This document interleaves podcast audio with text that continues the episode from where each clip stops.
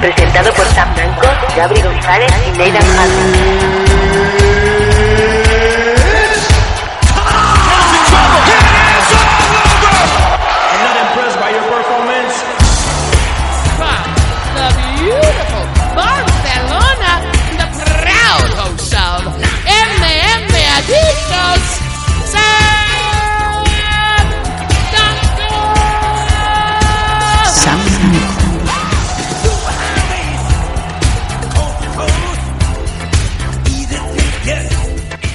Sí, sí. Batman trae pan. Este es el MM Adictos 155. Una semana más te traemos lo mejor de lo mejor del MMA, no solamente de aquí, sino también de allí. Es como siempre un placer. Como siempre decimos, estar aquí trayéndoos toda la información que semana a semana se va germinando y ahora con una especie de, de un cáliz más bonito, más de aquí, más cercano, y se nota que estamos en racha para buena cuenta de ello. El Tomás Roncero de las MMA, el señor Nathan Hardy, ¿qué tal? A mí cada día me pone un apodo diferente, ¿no? Cada programa. Clickbait and eh, delete. Sí, es lo que te iba a decir, ¿no? Digo, Este fin de semana, pues bueno, me he aficionado a la pesca. Sí. Pero es una pesca muy particular, ¿no? Es este tipo de pesca, ¿no? En la que echas el, el cebo, ¿no? Y en vez de tener un anzuelo, lo que hace es pesca con dinamita, ¿no? Maravilloso, me encanta.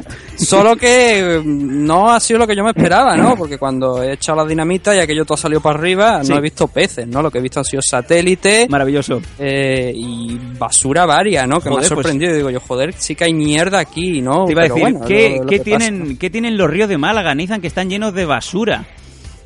Ah, hombre, no, de hecho, bueno, aquí el río solamente cuando llueve igual sube el nivel, ¿no? Pero el río que atraviesa la ciudad, la verdad es que está bastante seco la zona, ¿no? Bueno, Pero es eso, ¿no? O sea, satélite eh, y cosas varias que digo yo, joder, En eh, fin. incluso algún cadáver por ahí, ¿no? Madre mía, madre mía. En fin, no quiero, no quiero seguir profundizando. Es más, la gente no entiende de qué va esto. Yo tampoco, la verdad, no sé. Yo he visto a Nathan muy entretenido en Twitter estos días.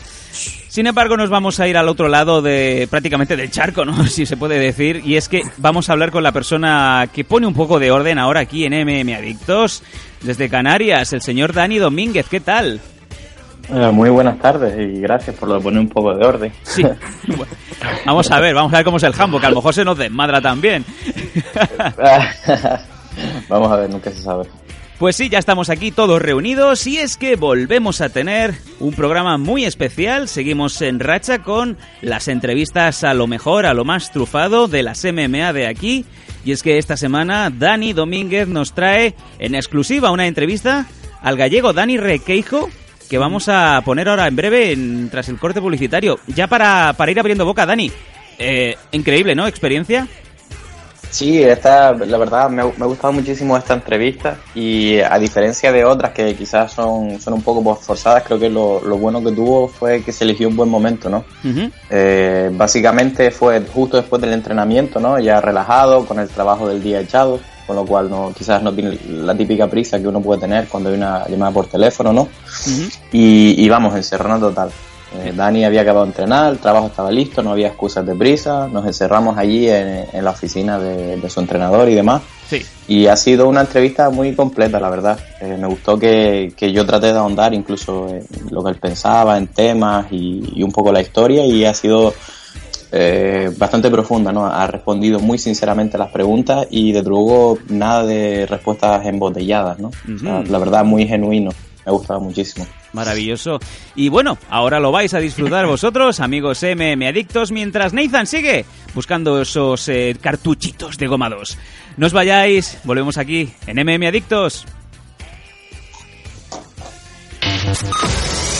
Radio 4G, las mejores emisoras españolas y del mundo juntas.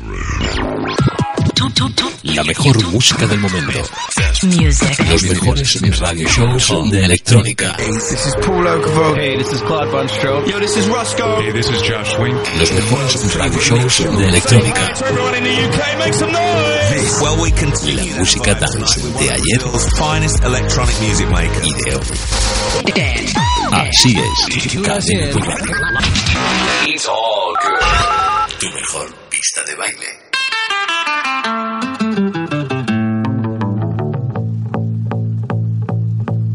Picture this, I'm a bag of dicks, put me to your lips. I am sick, I will punch a baby bear in his shit. Give me lip. Hola, muy buenas tardes, Dani. Eh, ¿Cómo estás? Eh, muy buenas tardes, pues bastante bien.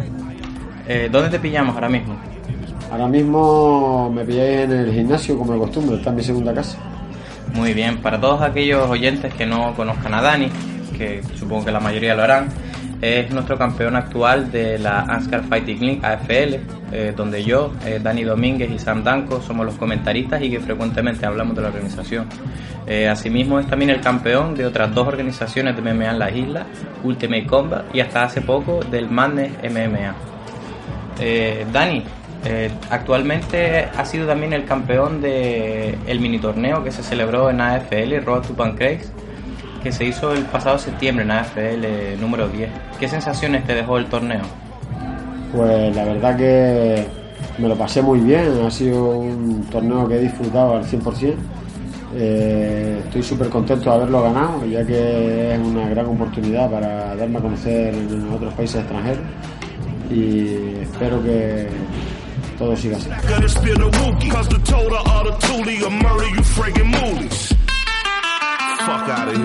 Sí, como te decía, para aquellos oyentes eh, que no estuvieron en pasadas ediciones, el torneo de Road to Pancrase es bastante especial porque no se celebraba una vez cada, cada evento, sino que tuviste que hacer dos peleas en una misma noche, lo cual cada vez ocurre menos y es bastante, bastante duro de hacerse. ¿Cómo te preparaste para disputar las dos peleas en una misma noche? Eh, bueno, nuestro día a día es bastante duro ya de por sí.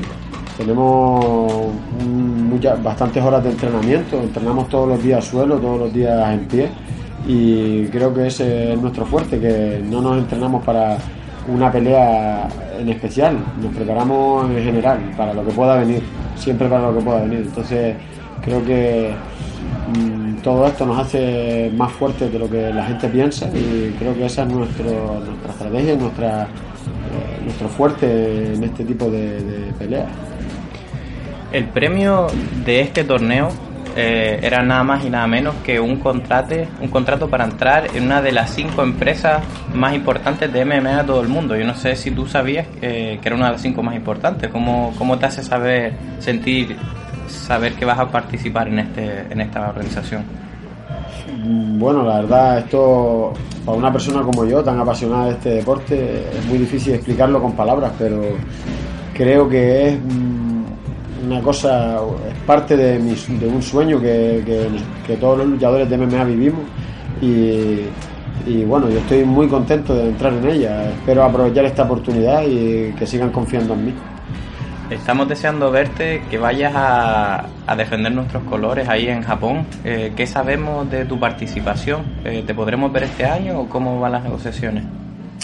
Bueno, en este momento mi equipo está negociando eh, la, fecha y demás y el contrato, pero eh, este año ahora mismo está cerrado el FICAR. Creo que eh, este año no me verán, pero para el año que viene estoy seguro, 100% seguro que, que vamos a luchar en el famoso Pancras. Y, y espero hacer una buena lucha.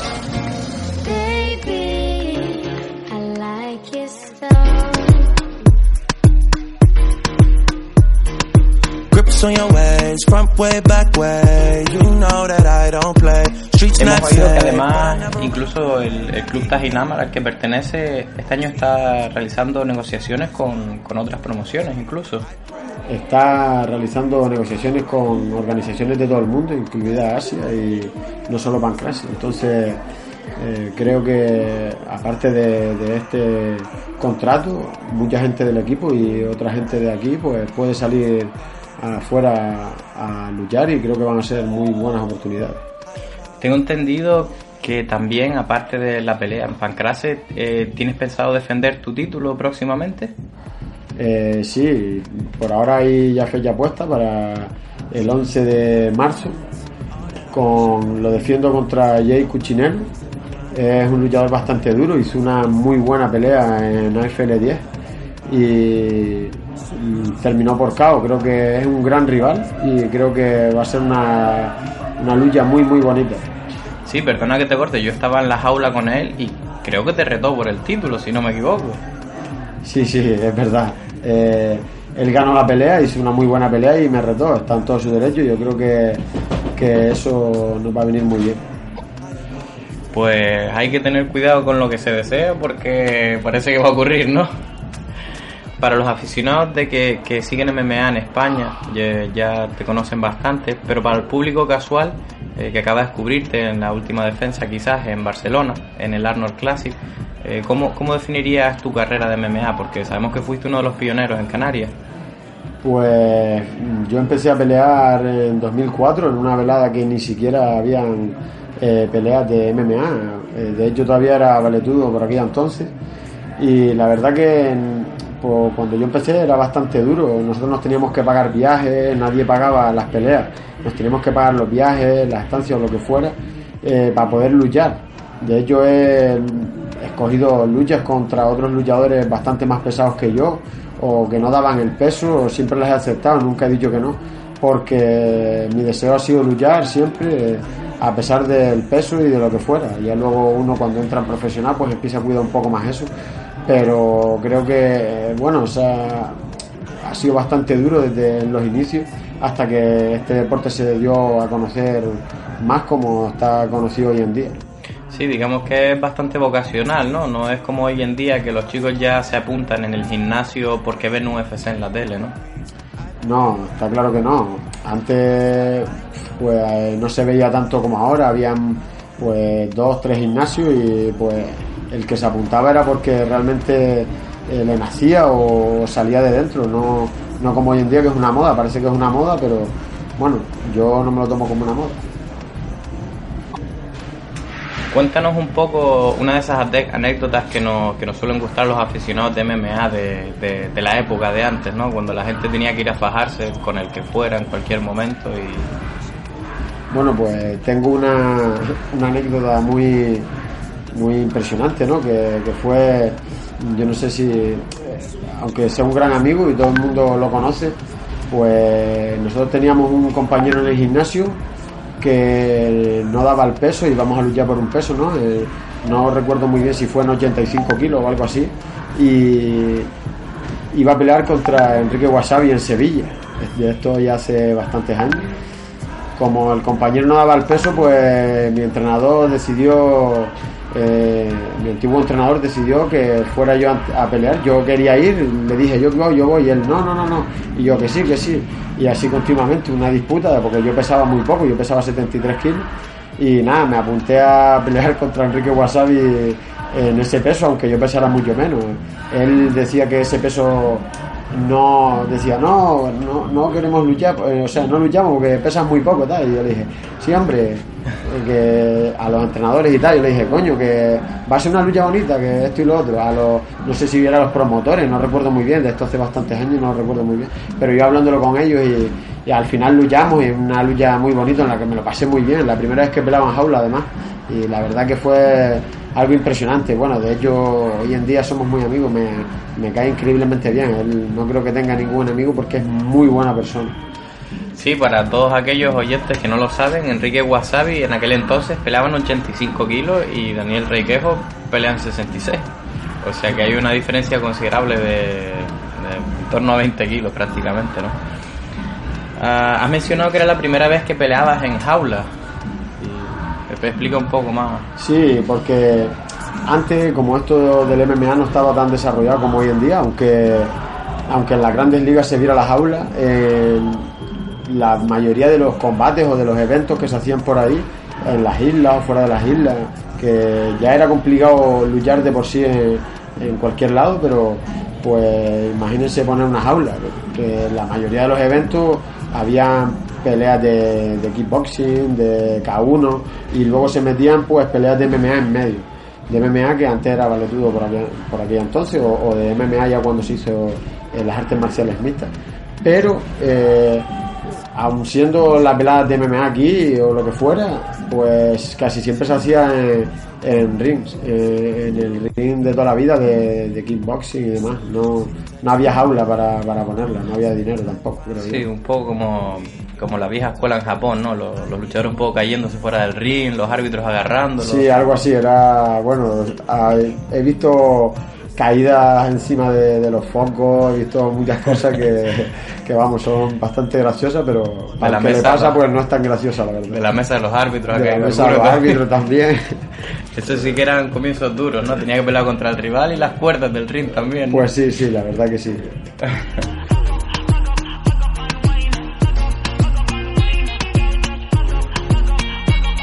Para aquellos que no lo sepan, eres un miembro del respetadísimo Club Tajinamar, eh, una academia donde hay otros campeones como Juanma Suárez y otros isleños, y donde, bueno, de hecho el mismo Juanma Suárez, junto con Julio Santana y Ney Montes de Oca, son tus entrenadores, ¿no?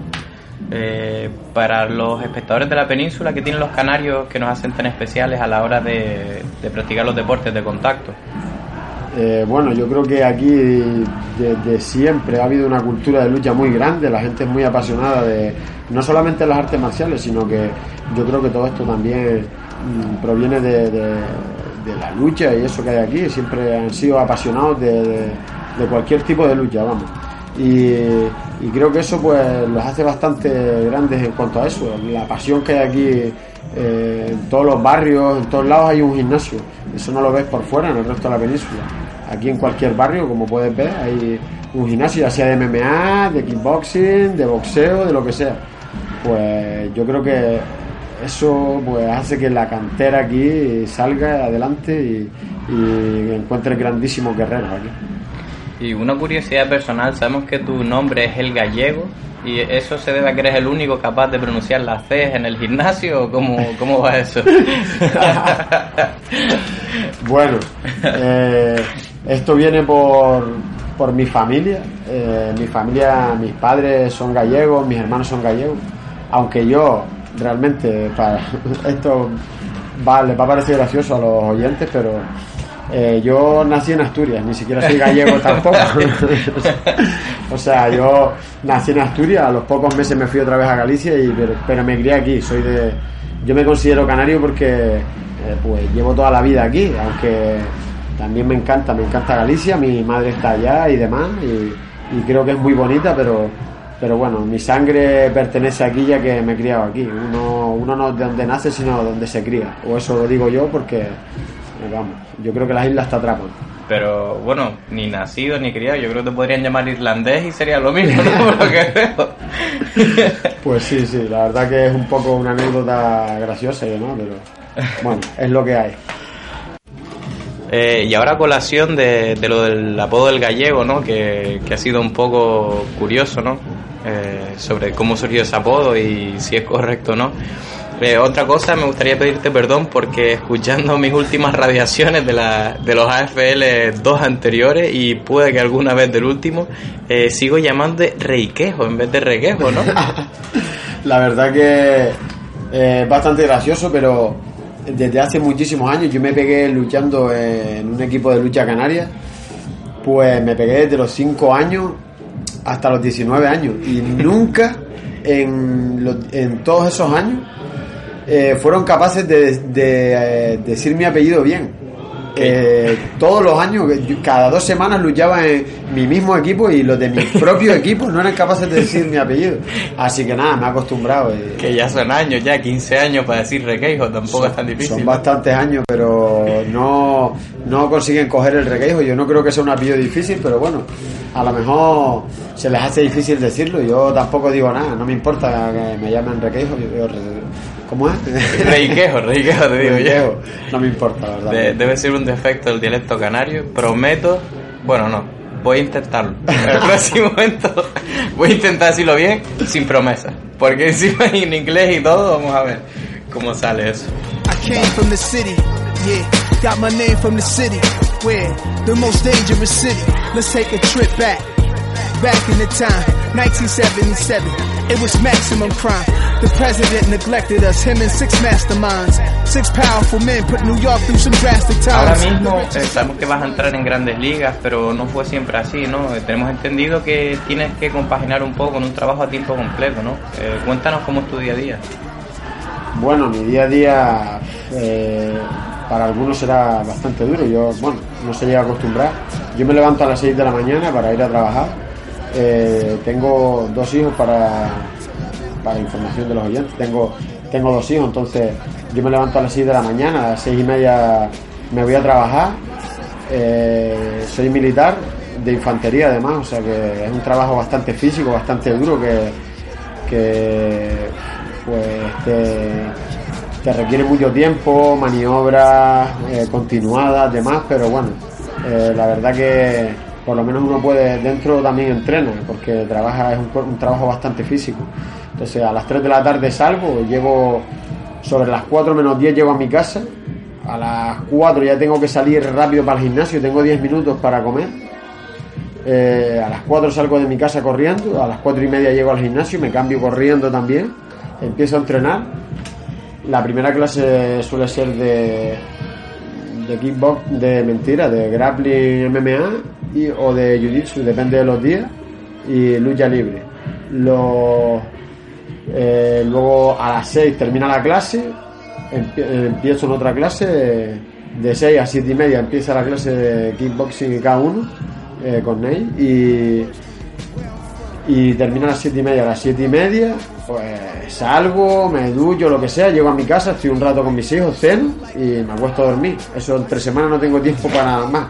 Eh, trabajo y gimnasio prácticamente. Quisiera estar más tiempo con mis hijos, pero la verdad que mi mujer y mis hijos me apoyan un montón y lo entienden, que esta es mi pasión, es lo que yo quiero y si algún día, y Dios quiere, pues eh, me gustaría vivir de esto. Ya he conseguido parte de mi sueño, vamos a ver si sigue la cosa así. Pero bueno, ese es mi día a día entre, entre semanas. Los fines de semana, pues me lo paso con mi familia. Bueno, eso ya es otro mundo aparte. Sí, sobre eso yo he analizado y he narrado varias dos peleas y tengo un poco una teoría sobre si eso te ayuda un poco también, ¿no? Porque una cosa que tú tienes es la disciplina, que tienes todos los días, apareces en el gimnasio, haces todo lo que se te dice, yo lo sé porque entreno contigo y lo sufro en día a día también. Y, y desde luego sabes escuchar muy bien, ¿no? Eres un tío que sabes escuchar muy bien y noche sí, noche también. Yo nunca te he visto una, una noche en la que no aparezcas, ¿no? No sé si quizás ha influido un poco el hecho de, de esa carga de trabajo tan grande y, y haber estado en el ejército. Eh, bueno, yo creo que en parte a lo mejor también afecta a eso, pero yo creo que la pasión por este deporte mía es tan grande que, que hace que uno no quiera dejar de entrenar. Yo creo que si dejara de entrenar o algo, es como si me arrancara un callo de algo de mí. No, no sé explicarlo bien, pero es como que algo me falta. Yo necesito entrenar para dormir bien, eso lo tengo clarísimo. Si yo falto a entrenar, eh, no consigo otra cosa que discutir con mi mujer y demás, aunque sea feo decirlo, pero me carga muchos nervios y demás. Yo tengo que venir a entrenar para, para poder liberar estrés y para estar tranquilo, porque el cuerpo me pide entrenar. Es como que, no sé, creo que que creo y deseo que tanto, tanto, tanto en mí, que, que esto llegue a algo muy grande algún día, que es una necesidad entrenar para poder llegar lejos. Por eso también escucho tanto a mis entrenadores y demás. Creo que ellos ven mucho mejor desde fuera que yo desde dentro lo que puede pasar. Claro, entonces realmente no es la disciplina, ¿no? Sino que para ti venir a entrenar aquí es el premio. Después del día. Eh, sí, sí, se podría llamar así. Es como un premio, la verdad. Es algo, como ya digo, es difícil explicarlo con palabras. Es algo más que una pasión, es algo, no sé, es una forma de vida, algo que necesito en mi día a día. A colación de, de esa reflexión final, eh, ¿qué, qué le pides tú a 2017, ya viendo por dónde va tu camino? Bueno, eh, como ya dije, parte de mi sueño se ha cumplido luchando en Pancrase, ya que es una de las cinco empresas más importantes del mundo.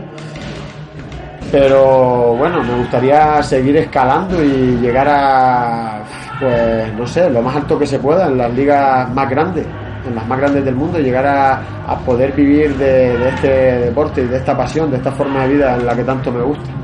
La verdad que eso sería pues algo impresionantemente bonito para mí, eh, algo que agradecería toda mi vida.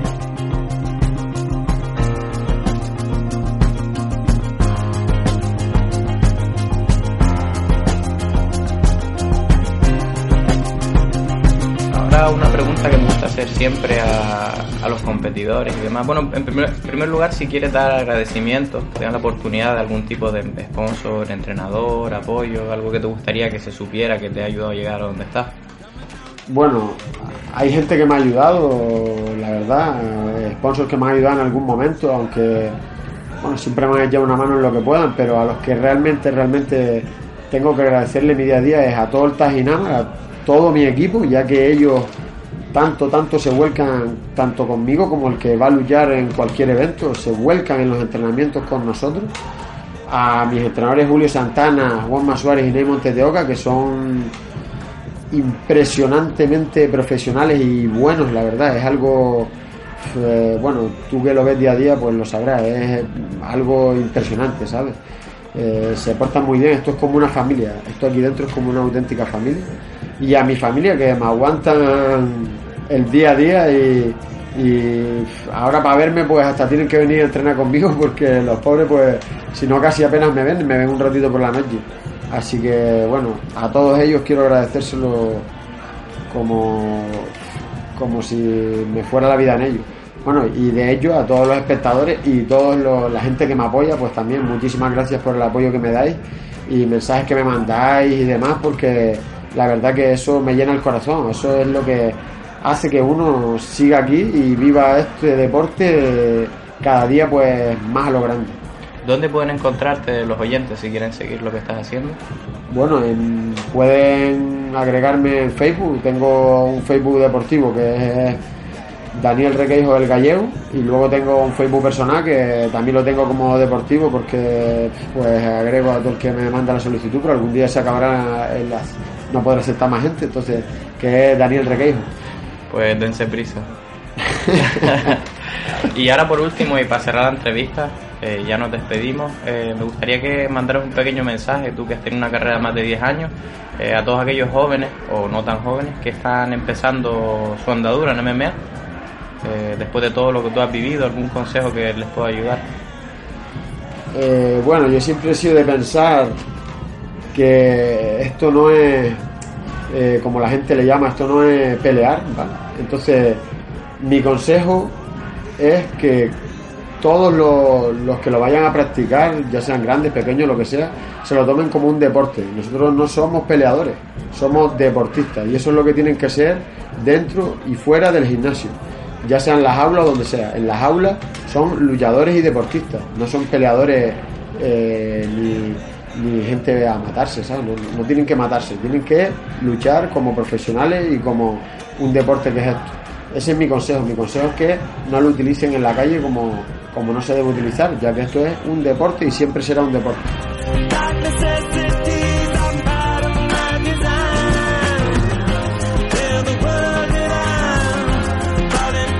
Muy bien, pues con esto vamos a por terminada la entrevista y no podemos esperar para verte tanto en Pancrase como en el 12 de marzo defendiendo tu título en AFL número 11. Así que muchas gracias, Daniel.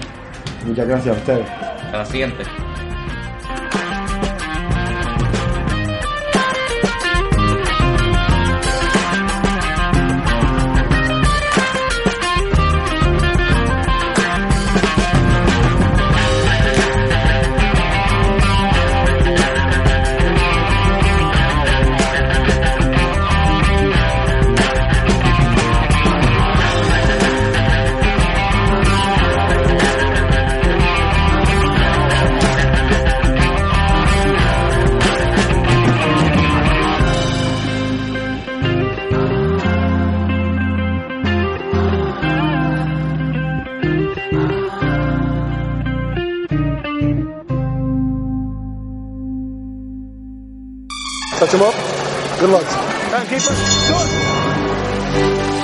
¿Quieres suscribirnos? ¿Quieres ponerte en contacto con nosotros? ¿Quieres criticarnos? No. Queremos muchas preguntas, preguntarnos chorradas también, da igual. Pues sabes que tienes una dirección de correo abierta a tu disposición. mmadictos arroba solowrestling.com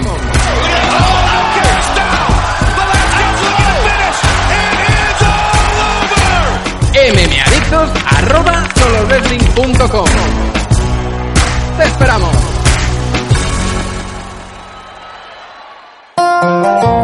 A part deportes americanos, música americana. Esto es Radio 4G USA. Juego de esa canción. Nathan, Ya. cállate.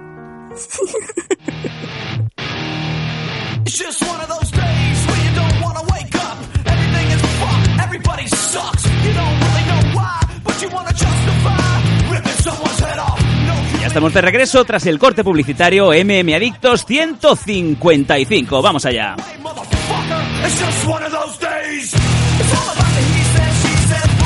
Siempre lo decimos, nos puedes seguir en Facebook, facebook.com barra mmadictos, también tanto en la página de, de podcast como en la página del grupo, ya 9.000 seguidores, 9.000 locos del coño como tú y como yo, ahí. También en redes sociales normales como Orinales a pedales para niños, bueno, en eh, Twitter en arroba mmadictos, también en lapelota.fm, en lacastaña.com y en dos o tres más que no me acuerdo, es que estoy drogado.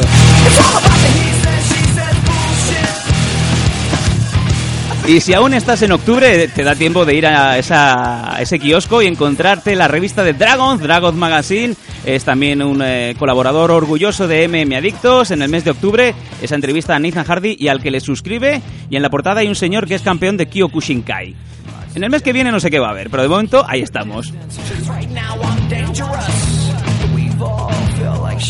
Bueno, ya hemos dicho todo, creo. Algo me habré dejado, es lo que tiene los directos. Bueno, pues entrevista que ha quedado ya en los libros de historia. Dani, eh, ahora sí, sensaciones. Dime lo que no se contó en ese momento. Pues, pues es difícil de decir, la verdad, porque yo, yo pienso que se contó todo, ¿no? Todo, todas las preguntas que le hice las respondió y de hecho, bueno, tuvimos que editar un poco y añadir alguna pregunta extra. Yo creo que en esta entrevista, vamos, se quitó el pelo y, y dijo de todo, no sé cómo la vieron ustedes. La verdad es que, sinceramente, me gustó muchísimo la entrevista, el formato es muy ameno y yo creo que no se quedó prácticamente nada en el tintero. El tema familiar es un, es un recurso que gusta muchísimo saber más allá de, de ese récord, más allá de esa lucha que, que tiene dentro de una jaula o de un octógono. Y Nathan, no sé si queda algo más, pero de verdad mm, muy contento con, con los comentarios del gallego.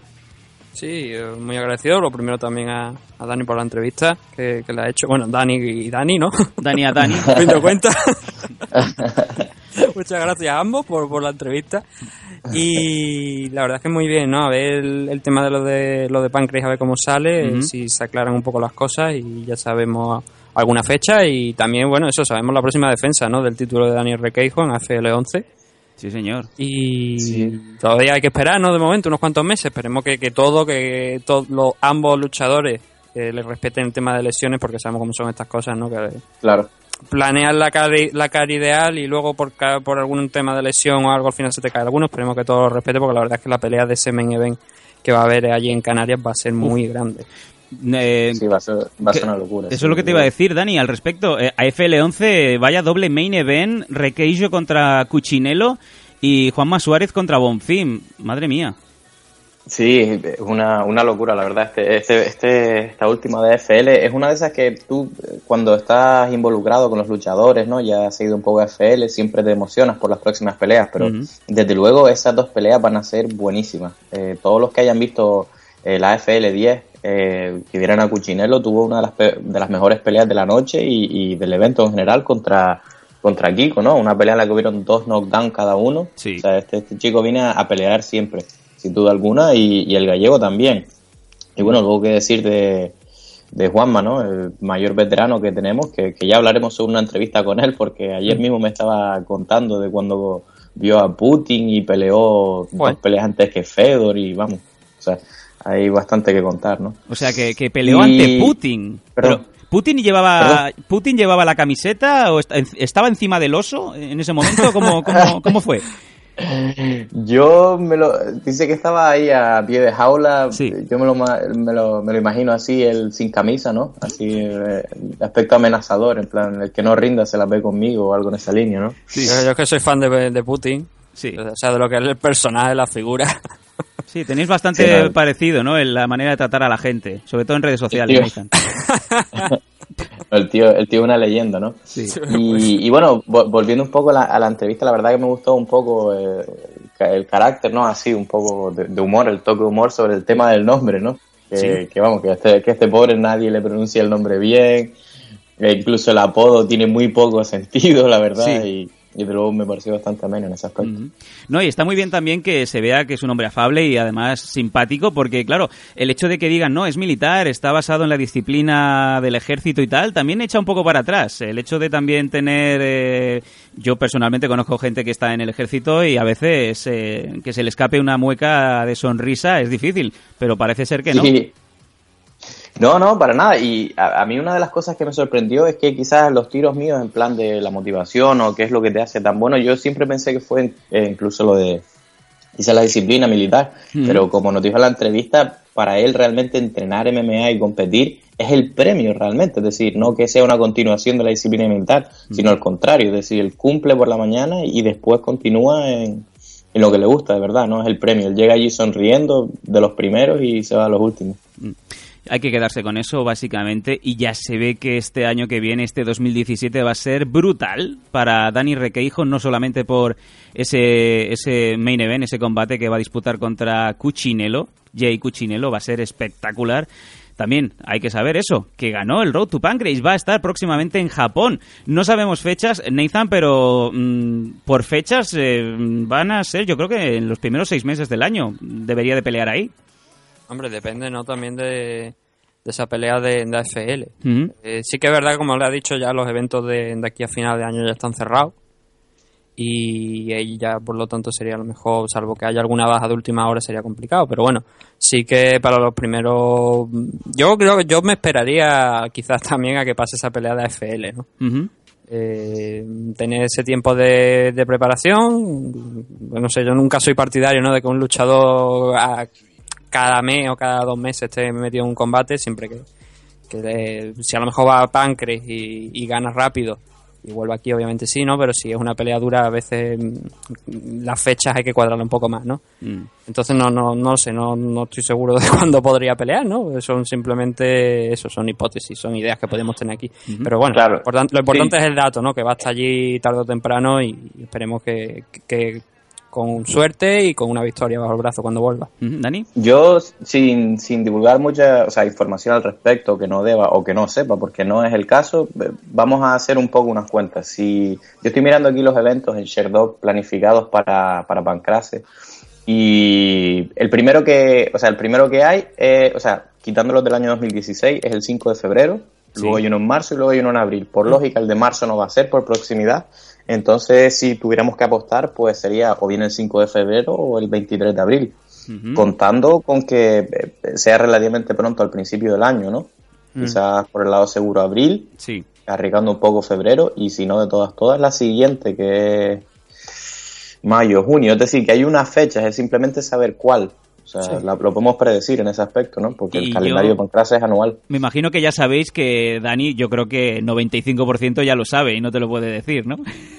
Es, sí, pues, sí, por ahí van los tiros, pero de la información que hay pública eh, se pueden meter en los eventos de Pancrase y en uno de esos va a caer.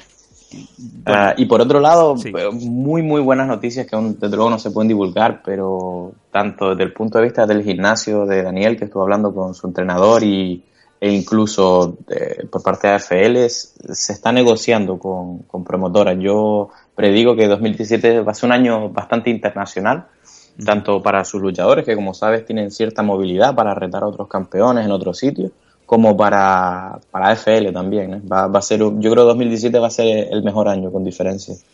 Pues ahí queda. Palabras propias, Dani Domínguez diciendo 2017 va a ser el año del Taz Ginamar y nosotros no haremos más que comentarlo y celebrarlo porque es eh, parte de, mm, de los equipos que nosotros tenemos en mente. Siempre eh, España es eh, cuna de grandes guerreros, pero los, los canarios no sé qué tienen. Yo creo que les dan de comer diferente. Y buena prueba de ello pues es el- los resultados de Juanma, de Dani y de todos los luchadores que salen de, de esa gran cantera, ¿no? que es el Taz Ginamar. Lo dicho, nos vamos a ir eh, a las siguientes noticias. Ya vamos, sí que vamos a ir directamente al bloque de otras noticias que no son tan buenas, no son tan bonitas, pero sin embargo, pues nos vemos obligados a comentar. Así que, vámonos para allá.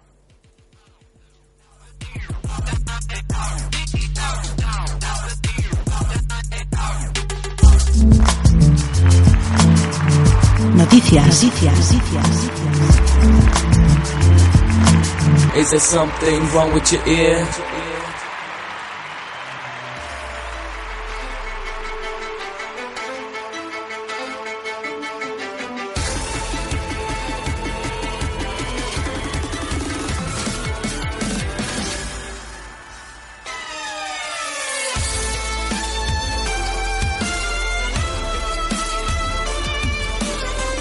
Empalmamos con el bloque noticias y yo creo que la primera, mm, por no decir la capital, la noticia más importante que vamos a tener durante las próximas semanas es la confirmación eh, por parte del propio Enrique Marín Wasabi ya no forma parte del elenco de luchadores de UFC.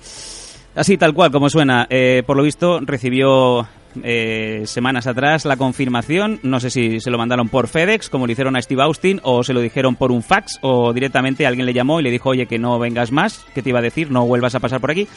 Y Enrique Wasabi ya no es eh, parte de UFC, una noticia que nos ha cogido a todo el mundo con el pie cambiado. Nadie se esperaba que los días de gloria de Enrique en Wasabi, eh, de Wasabi en UFC, acabaran tan pronto. Nathan, ¿qué sabemos? Bueno, vamos a ver, ha Vamos a acabado ver. tan pronto. Vamos a ver, venga. Vamos a ver, ha acabado tan pronto. Venga. Joder, han- esto él es como lo puso yo el propio Enrique en la publicación. Esto es solamente una pausa. Sí. Tarde o temprano, si se sigue trabajando, sigue ganando, que seguro que sí, que lo va a hacer, llegará nuevamente a USC. Esto es una parte de la experiencia, ahora vuelve alguna otra compañía de- que no sea USC con más experiencia y seguirá trabajando y, y llegará nuevamente a, a USC. Por eso no hay que decir que, bueno, la etapa se ha cerrado y se ha cerrado. Se ha cerrado esta etapa, pero seguramente tarde o temprano se abrirá otra. Ahora, la Sí, noticia. En Mm, referencia a eso, lo que tú dices, perdón, que perfecto, ellos dicen que si tú te cortan por derrota, ganas dos, tres peleas fuera buenas y te vuelven a traer, ¿no es así, Nathan? Sí, sí, sí, no, no, es eso, eso, que...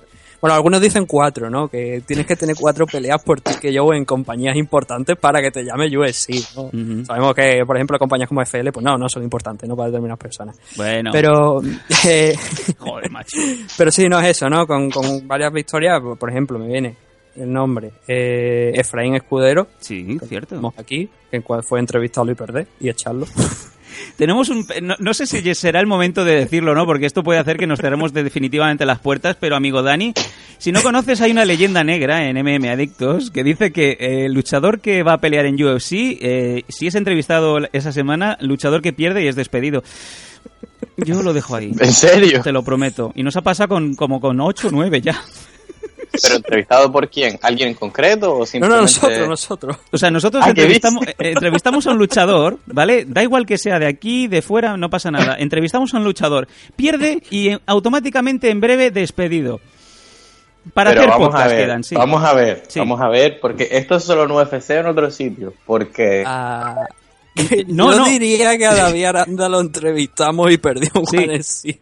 Sí, sí, yo creo que... eh, Pero creo que fue después, no, me parece que con David Aranda creo que fue después de la pelea. No, le hicimos la entrevista cuando Fue yo estaba en. China, le hice la entrevista una semana antes de pelear con Kevin Bellingham, creo que era. Y La perdió. sí, Kevin Bellingham creo que fue, la madre que nos parió. Sí, a disculpa. Charlie Brenneman no lo hemos cargado, a Efraín Escudero no lo hemos cargado. Eric Pérez. Oye, bueno, Enrique también lo entrevistó de la madre que nos parió.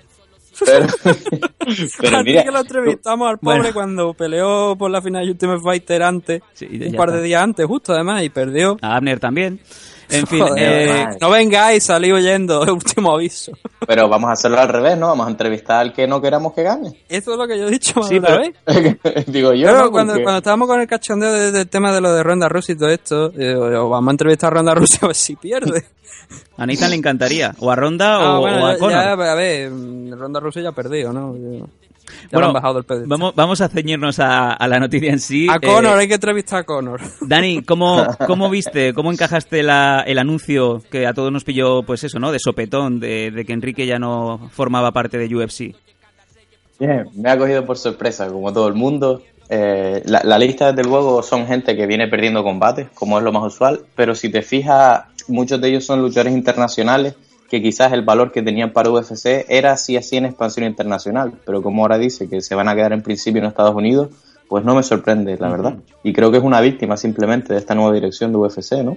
No sé cómo lo ven ustedes. A eso, a eso me gustaría ir, porque aquí ya me has avanzado lo siguiente. No sé si esto es eh, una especie de plan que se está urdiendo desde los nuevos mandamases de UFC, desde que hicieron el cambio de manos. Has dicho de que parece como que se está esto centralizando una vez más en Estados Unidos. O sea, hemos perdido prácticamente cuatro o cinco años de expansión a todo el mundo. Y es que la noticia venía prácticamente a colación de lo siguiente, y es que se han cargado un 15 un 20% de todos los trabajadores y altos cargos de UFC. Estamos hablando de 400 puestos de trabajo entre los que están altos mandamases como, por ejemplo, Jamie Pola, que es el jefe de, de UFC Latinoamérica, Seleinik, que es el creador de, del Ultimate Fighter, aparte de llevar muchos años en UFC, desde la oficina de Londres, Gary Cook también, que era el que llevaba Oriente Medio, África y parte de Europa. También la oficina de Asia hubo una escabechina, la de Canadá también. Prácticamente se cargaron a todo el mundo. Nathan, ¿esto es parte de un plan para recular y volver una vez más a Estados Unidos? Porque no acabamos de ver muy bien, muy bien qué está pasando aquí. Mm, lo que yo he escuchado también es que UFC tiene una parte de como obviamente de préstamos y cosas que pagar y que esto también podría ser un ajuste que han hecho para, mm, para cuadrar un poco las cuentas. Aún así, eh, creo que mm, hay nombres importantes y más que importantes que llevan tantos años en la compañía y han construido lo que es UFC actualmente que sorprende un, un poco que lleguen esa, ma- esa mañana como, como cuenta Dave Meltzer que, que- que dice que fue así, que llegaron a la oficina y empezaron tú, tú y tú, una caja y a la puta calle. Sí, sí, como en las películas, igual. Y por eso es muy llamativo, ¿no? Como nombres, por ejemplo, como el de Jimmy Pola, que lleva 12 años en UFC. O tú lo decías, Zelani, que lleva 10 años. Que prácticamente estaban ahí desde que nació la empresa. Sí, y han visto el proceso de expansión y han cuadrado todo, ¿no? Y que de repente, por ejemplo, lo- una de las cosas que me sorprende, ¿no? Es la, la oficina en Asia. Teniendo Sí, tantas es- compañías importantes en- allí en, en Asia, en China, en- bueno, en China no tanto, ¿no? Pero Japón, en Corea, que, que tienen a Pancris que lo emiten a través de su FAIPA. Y claro, por supuesto. Y, y- y el dinero que da, lo que tú estás diciendo, ¿sabes? el dinero, lo- lo vi- La cantidad de oyentes y espectadores que hay en Asia. Si allí gusta UFC, imagínate los pay-per-view en un lugar que tiene 1.100 millones de habitantes. Esa oficina, No tiene de, sentido. esa oficina de China eh, confirmaron el despido de más del 50% de los empleados. Es la oficina donde prácticamente no, no quedó ni la mujer del mocho. Vamos. Eh, es una pasada. Yo lo, lo- la única, para mí, explicación posible que puedo tener desde el punto de vista de negocio, tú has hecho una inversión grandísima y si bien aún tienes pensado expandir en el futuro, tú has pagado 4 billones de dólares y lo primero que quieres es beneficio a corto plazo. Entonces, Mm. te olvidas del plan a largo plazo, quitas a estas personas, beneficio rápido y simplemente te olvidas de Fight Night, pay-per-view, pay-per-view, dinero, dinero, vamos a recuperar y una vez estén contentos, pues a lo mejor continúa con la expansión. Es lo único que se me ocurre, porque por otro lado yo no le veo sentido. No sé cómo lo ves tú, Sam. Y además está el punto interesante de, bueno, mm, hay muchos eventos que también te los tienen que hacer rollo Fight Night, porque también vienen en los contratos con Fox, ¿no? No sé muy bien ahora cuándo les cumple ese contrato, que también les reportaba mucho dinero, pero es una sensación, no sé si es por el hecho de, como ahora somos nosotros los que hemos comprado este tinglado, vamos a poner gente de nuestra calaña, gente que viene de nuestras, de nuestras marcas, de nuestras, no sé, de esas ramas que no tienen nada que ver con las artes marciales mixtas, pero que tenemos que poner en esos puestos altos y vamos a ver hacia dónde va. Pero es que, eh, sin embargo, también ahora cobra sentido ese anuncio hace un par de meses de que Joe Silva, el matchmaker quizá más famoso de, la historia, que es el actual matchmaker de UFC, se iba por, eh, por su propio pie. Ahora quizá entendemos un poco por qué, ¿no? Sí, pero no solamente Joe Silva, hay gente, por ejemplo, el jefe brasileño también, Giovanni Decker también se va. Eh, una de las relaciones públicas, Dave Scholler, que todo el mundo lo conocerá, y si no lo conocen, ahora van a saber quién es, por ese enfrentamiento que tuvieron John John y Daniel Cormier, donde se empujaron y uno de los tres de UFC acabó por el suelo. Ese es el señor De hecho, que se fue de Hay boca. vídeos por internet muy bonitos, con una canción de Thank the Memories, creo que es la canción o algo así, y te va Dave Scholler entre medio con la cara. No, no, por favor. Pero no solamente ahí, tanto los fregados. Creo que también estuvo en, no sé si fue cuando Nate Díaz y Conor McGregor. O... No, pero si me permite, Dave Schaller se ha comido todo este tipo de cosas y para los oyentes que no lo hayan visto, un breve análisis técnico. Básicamente, John John, Daniel Cormier se encaran, Dave Schaller, que pesa la mitad de un cuarto de ellos, se pone en el medio en lugar de Ana White y no es quien les paga, con lo cual no lo van a respetar nada. John John baja, le pone la cabeza en la frente a Cormier y Cormier dice, esto no lo hace nadie, le empuja. John John, según cae, pisa atrás, se cuadra, le tira un directo a la cara. Tira para atrás Dave Schaller, Daniel Cormier, los tíos que están detrás, se cae el banner, se caen de la de eso, y según cae Cormier, como lo estaban agarrando, se hace hacia abajo, se quita un zapato, se lo lanza a la cabeza de John Jones, se le vuelve a tirar otro zapato mientras los agarran, y de fondo, y hay un vídeo, se ve Conor McGregor descojonándose, sacándose selfie con toda la gente que había allí. Es, es lo mejor que he visto en mi vida. Y mientras Dave Scholler enrollado en el banner intentando salir de ahí. Schaller, pero es que es genial, es genial porque los zapatos se ven si lo pones en pausa y la puntería que tiene, pues le hincó los dos zapatos a John. O sea, para que os hagáis una imagen, una imagen mental de, de la diferencia de tamaño entre Dave Scholler, eh, Cormier y Jones, es como si ahora pusiéramos a Chinto Mordillo, Freddy el Gigante y en medio Nathan Hardy, ¿no? Intentando separarlos. Algo así. que sí. Pero por favor, busquen los selfies de Conor con los fans riéndose en plan, ah, no sé qué tal, la pelea de fondo, zapatos, eh, de lo mejor que he visto, la verdad. Eh, aparte de... El, el tema de Dave Scholler es Sí. que creo que ahora mismo también va a pasar a ser eh, relaciones públicas, creo, de un equipo de la NBA. Sí, es creo correcto. que era así. No sé si era de los de Filadelfia, me parece. Sí, bueno, es un poco, sí, eh, correcto, se va a ir a los 76ers, ya sabemos que hay mucha gente de estos altos cargos que van a seguir los pasos de, de los Fertita, hay muchos que se van a ir porque eh, la gente que tenga claro más o menos esto, los Fertita, toda esa pasta la quieren reinvertir en montar eh, un gran estadio y están intentando llevarse NFL a Las Vegas. Entonces, una de las ideas que tienen ellos es esa, ¿no? De, de ser propietarios de un equipo en Las Vegas, de ya sea de NBA, que también por lo visto en un par de años se van a abrir dos licencias más, o de NFL, ¿no? Bueno, vamos a dar en la lista de los luchadores. También me gustaría comentar que hay un nombre que no está por aquí, pero también es una que estaba muy vinculada también a MMA Adictos. Mary Vincent, que también era una de las chicas que llevaba el tema de eh, Latinoamérica. También era el Mm. contacto junto con Nas, Nas Castellanos. También ha dejado la empresa, pero según nos comentaban por ahí, no la habían despedido, sino que ella había dicho me voy el día antes y ha hecho el trasvase de UFC a Netflix, ¿no? Que está muy bien, la verdad. Sí.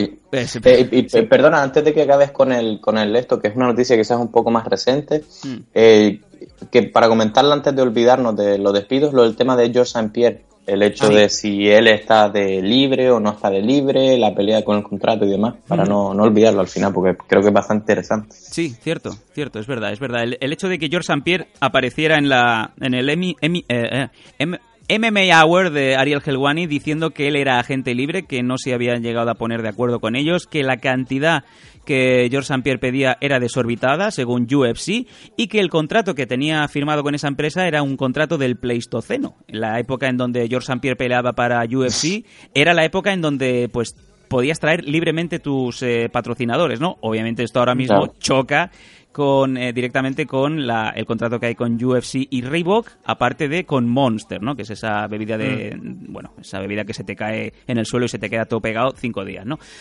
Em, Nathan, ¿cómo, ¿cómo ves tú lo de George St. Pierre? Pinta que también vamos a tener por aquí Tute, ¿no? Sí, no, bueno, eh, comentaban que, por ejemplo, Randy Couture, el tema de, de salirse del contrato de USC, de pedir la liberación y todo, porque por lo visto, de momento, George St. Pierre está bajo contrato, que no es que sea libre como él dice. Lo que pasa es que su abogado estaba diciendo que ha encontrado alguna manera de, pues, de, de conseguir esa liberación, pero USC mantiene eso, ¿no? Que, que sigue con bajo contrato. Y como te decía, Randy Couture dicen que le costó 500 mil dólares, ¿no? El- todo el tema legal contra, contra USC para, para conseguir la liberación. Y para ser portada, para ser portada del, juego de EA Sports, aquel juego que Sí. el juego era, en sí era una mierda, pero la portada era muy chula porque era Randy Couture y Fedor Emelianenko. Ahí se Y lo de San Pierre, eh, tú lo has dicho, el contrato con Reebok, con, con Monster.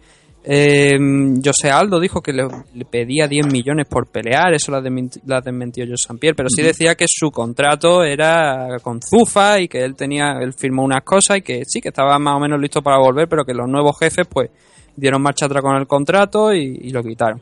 El problema, lo- tú lo decías, ¿no? Rivo, Monter, George St. Pierre cobra una cantidad enorme, mm, a saber cuánto, pero muchísimo, de, de Under Armour, que es una, una marca de ropa, obviamente Mm. eso chocaría con el contrato de Reebok, y también de una marca de bebida energética que es propiedad de Coca-Cola, entonces también chocaría con Monster, ¿no? Lo que yo Claro, sí. intentaba, lo que yo Pierre intentaba era que eh, bueno, no me permiten mis patrocinadores, de los que estoy cobrando una cantidad mucho más alta que de lo que me va a ofrecer Rivo por, por pelear, que en el caso de San Pierre, pues mm, creo que estaría, pues me parece que llegaría al tope, al creo que son 20 mil dólares, me parece el margen máximo, luego 30 por el por ser eh, retador y 40 por ser el campeón, pero el margen máximo creo que está en 20 mil. Y y como te decía, eh, quería que USC igualara ese mm, igualara pues esa oferta, ¿no? Ese dinero que él perdía por tener La, que la diferencia, ¿no? Digamos. Mm, la efectivamente, la diferencia que había entre el contrato de Under Armour y, y el de Coca-Cola eh, y, el de- y lo de Reebok, ¿no? Y obviamente los nuevos jefes, pues bueno, USC parecía en aquel momento, cuando era Zufa y cuando era la ofertita, parecía que sí, que, que habían llegado a ese acuerdo, pero esta gente lo echaron hacia atrás. Y eso ha provocado pues, que Joe St. Pierre ahora mismo, mm, él diga que es agente libre, aunque USC diga que no, pero bueno, lo importante es eso, ¿no? Que Joe St. Pierre está listo para volver. Que creo que es la, la noticia también importante, más allá de si es en USC, si es en Bellator, en Rising, Es en que haga falta. es ahora o nunca, 35 años y ya, como dicen los americanos, past his prime, ¿no? Bueno, yo creo que todavía. Él dice que se siente mejor que nunca, que cree que está en su, eh, en- ahora mismo en el estado de forma eh, igualito a su mejor momento. Lo dudo. Así que es eso, ¿no? Él está listo para pelearlo. El problema es que si UFC no le paga, eh, Joe. Pierre es un tío inteligente. Siempre lo ha sido. De hecho, una de las formas, por- de los motivos por los que se fue. Bueno, no se fue por dinero, pero sí que se fue, mm, aparte porque no se encontraba bien, era por porque consideraba que los test de la los test antidopaje, la, la política antidopaje de UFC no era la adecuada. Y sin embargo ahora, ahora ha dicho que, que creo que me parecía que las últimas declaraciones respecto a eso era que todavía no llegaba al nivel que él quería, pero bueno, por lo menos se estaban haciendo avances y ya iba eso a provocar que volviese. Pero bueno, son, son cosas... Gente que, bueno, se van de... No, no llegan a un acuerdo, ¿no? Y finalmente pues, pues, se van de UFC y, y está el caso de Jose Aldo y de otros tantos luchadores que están descontentos, que están diciendo págame, por ejemplo, Alia Quinta, Alia, bueno, ya Quinta, creo que se pronuncia en inglés. Ya cuenta. Se ha retirado, se ha retirado, literalmente porque no había llegado a un acuerdo económico con UFC, él quería que le pagaran más dinero, de consideraban que lo que le pagaban hasta el momento no era lo adecuado, y, y le dijeron que no, y él ha dicho, bueno, pues me, me, me retiro, y ahora es, pues, mm, eh, trabaja en la Royal Estate, ¿no? En temas de, de venta de, de casas, de inmobiliaria, como Charles Sonner, ¿no? Por ejemplo, si no lo habéis visto, eh, recomiendo que busquéis en YouTube eh, Charles Sonner Royal Estate y veréis un anuncio de Charles Sonner en, Lavando dinero. inmobiliaria, ¿no? El típico Ah. anuncio americano, ¿no? Ah, em, Dani, ¿cómo, Pero, ¿qué tienes al eh, respecto? sí. Venga, cuéntame tú. Yo, yo lo que pienso sobre el tema, antes que nada, lo de, lo de George St. Pierre, so- sobre si está, que ya no está en su mejor momento, yo eso pienso que es un poco una estrategia de UFC para quitarle valor en la negociación, porque eh, yo- eh, George St. Pierre es un luchador que, si bien tuvo dos derrotas, es prácticamente invicto, ya que a ver, las dos derrotas que tenía, eh, pidió la revancha, la ganó y se retiró como campeón. Eh, Mm. Le pese a quien le pese esa afirmación de que ya está Pasis Prime o algo así, pues no, no hay argumentos, desde luego. Y a 35 eh, tam- tampoco es un argumento. Hay gente, las Olimpiadas, lo- lo- los que suelen ganar, suelen estar en la treintena casi siempre, 33, 34 es la edad media, o sea que yo lo veo más como, como una estrategia de negociación. Sí, bueno, aparte, y aparte de Dan Henderson, ¿no? Que, que es una locura. Basta- Yo basta personalmente pienso sobre, desde luego, él quería que le pagaran la diferencia o al menos una, una fracción de la diferencia, pero ya no es simplemente eso, sino que yo no sé si, si, alguien, si han visto una copia de los contratos de UFC, pero eh, a grandes rasgos, básicamente, o sea, te piden eh, tu hijo primogénito, eh, ¿qué te digo yo? Que, que entre- derecho de pernada, eh, eh, son propietarios de tus sueños, es una auténtica locura de contrato.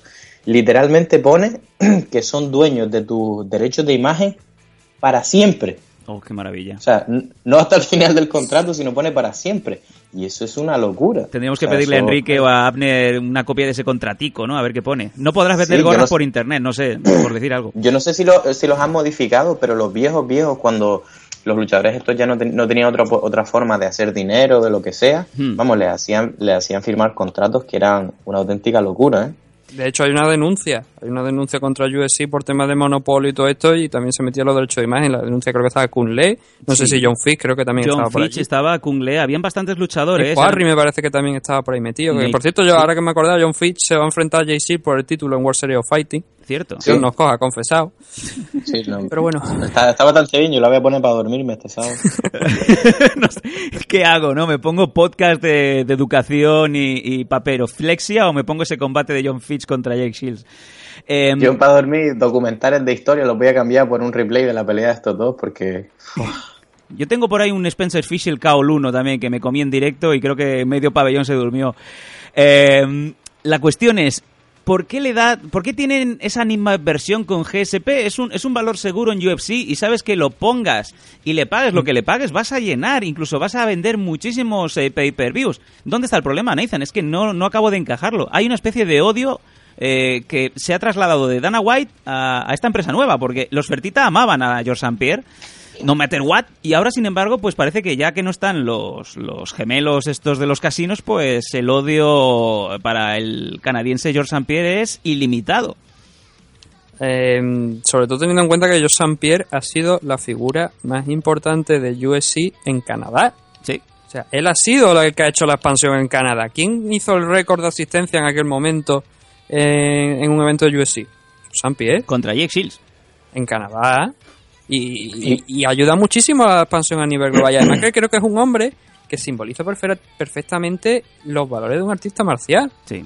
El tío, o sea, él, él lo ha dicho, él está obsesionado, él entrena, sie- entrena lo máximo que puede, siempre está buscando la forma de mejorar. Y de hecho eso es lo que provoca en parte también que se retirara, porque estaba agotado mentalmente también.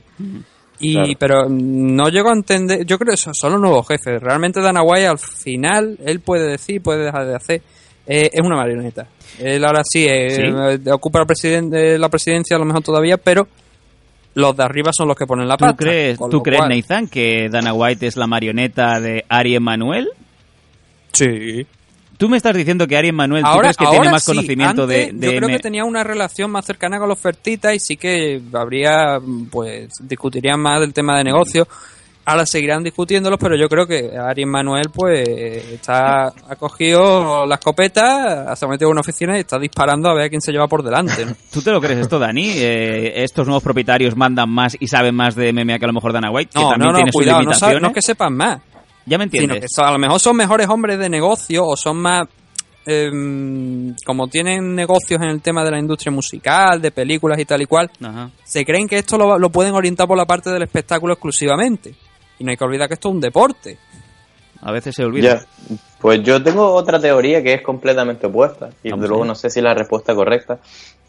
A mí, es decir, cortes de este tipo de, de- es decir, despedimos a tanta gente, algunos justificados, otros no, maniobras de este tipo agresiva, no es nada bueno.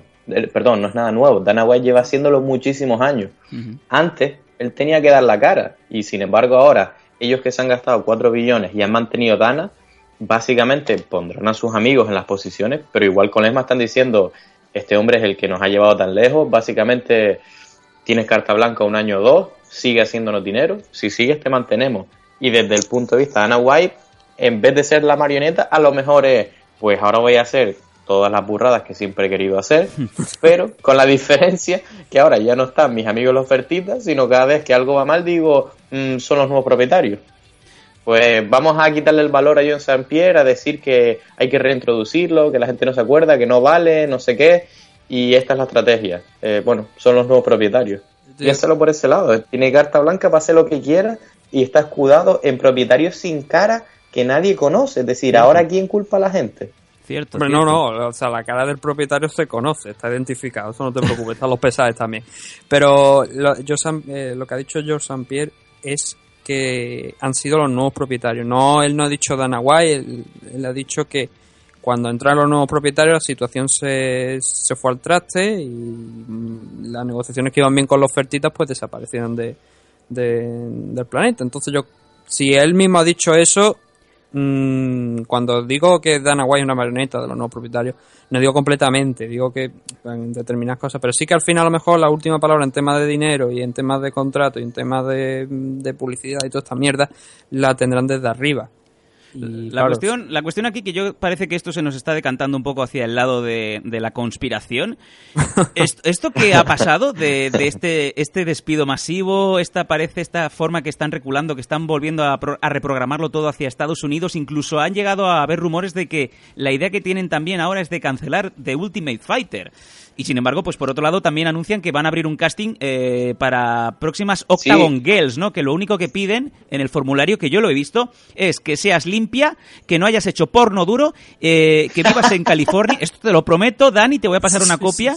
Amigas, amigas eh, oyentes, eh, o si, si sois deportistas y tenéis una jamba que está muy buena y que da la casualidad que vive en South California, eh, por- Y que son limpias. preguntarle primero que si sea limpia o no, esto también queda en, en- en la- en las interioridades de vuestras alcobas, y preguntarle, por favor, que no os mienta si ha hecho porno duro. Si no lo ha hecho, apúntala.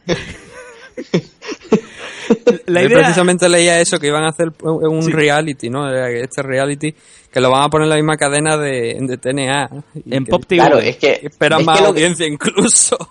Es que la cadena, es que mira, la cadena lo que han dicho no es exactamente van a cancelar el concepto Ultimate Fighter, sino que van a cancelar, menos la que queda, con los que están actualmente. Eso no significa que vayan a dejar esta patente que da un montón de dinero así, lo harán con otras cadenas, le darán un giro en plan, yo qué sé, poniendo chicas limpias, como tú dices, pero yo no creo que dejen de hacerlo, la verdad. No, no, pero lo que, yo- lo que yo estoy diciendo es un reality que se va a llamar Octagon Girls, Sí. que en teoría es de USC.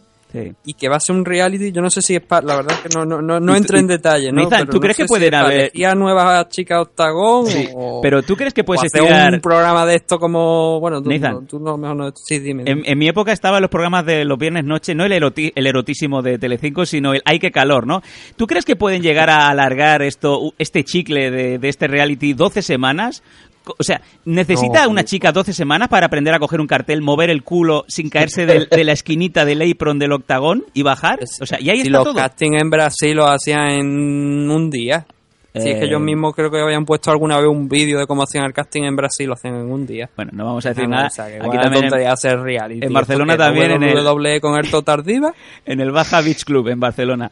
Em, la cuestión... Hombre, Sí. hombre, lo ideal sería que fuera un UFC normal y que paralelamente eligieran a la chica al octágono, a ver cómo, Se nos está yendo mucho ahí en la casa, ¿no? Se nos está yendo mucho del madre del debate. Me gustaría también, recapitulando, esto que está haciendo esta empresa ahora, esta, esta- estos nuevos eh, mandamases, ¿está debilitando realmente UFC? ¿La percepción que hay ahora de UFC fuera de Estados Unidos va a afectar el hecho de que parece que están abandonando las naves todos los eh, mandamases de, de las oficinas que hay esparcidas por el mundo?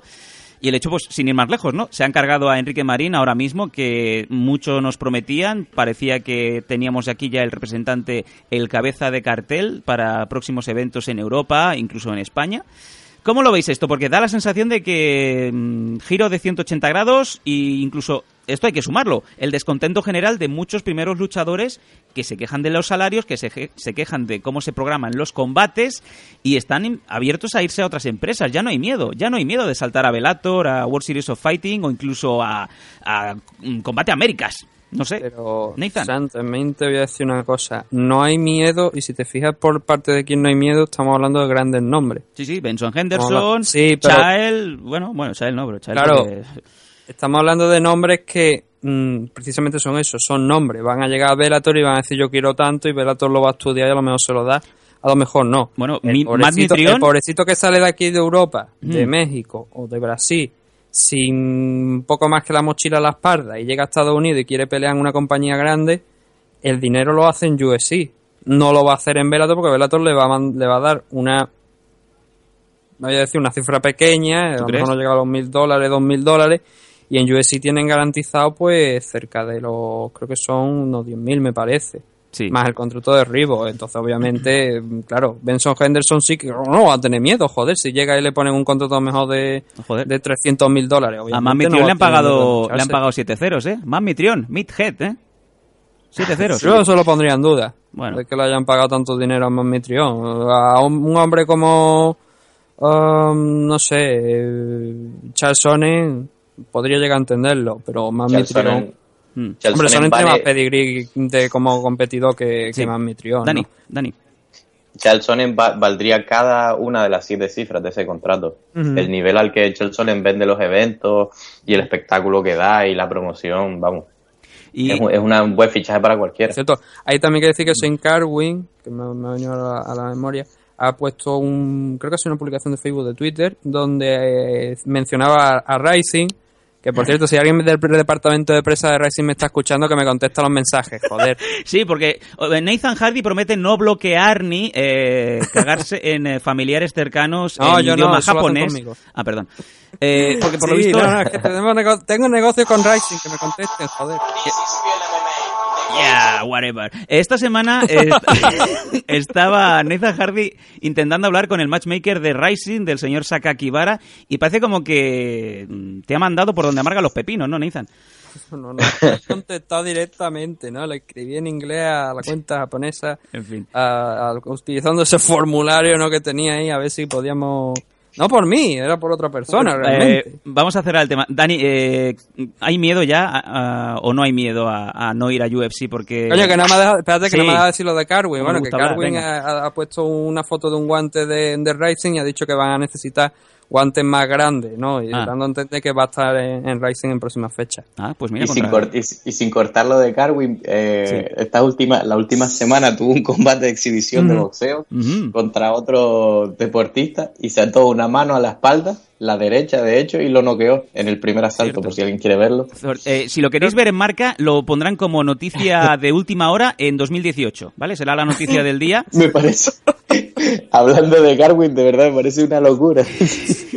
Lo, lo del 2018 tiene su explicación para la gente que no lo sepa y es porque hace poco, eh, concretamente creo que fue este verano, pusieron la noticia de, de Uraya Faber peleando en, en vaquero, en boxeo, que tanto hemos dicho aquí en MMA Adicto, pero hace dos años precisamente. Cierto, y está- es- yo recuerdo yo que estaba en, en China, incluso les mandé un tuit de, por favor, dejar hacer el ridículo y quitar noticias de hace dos años y no, ponga, no las pongáis como de actualidad. Y sí, de hecho me hicieron caso. Fíjate, no sé. De vez en cuando parece que Marca se, se da cuenta de, de que a veces todo lo que le meten no es, no es cierto, ¿no? Em, Dani, cerrando ya, eh, el tema de, de UFC, ¿da miedo ahora para luchadores, por ejemplo, luchadores de aquí de España que tanto se habla de vamos a ir a UFC, por ejemplo? Pongo el hipotético caso de Marc Gómez, de Lufo.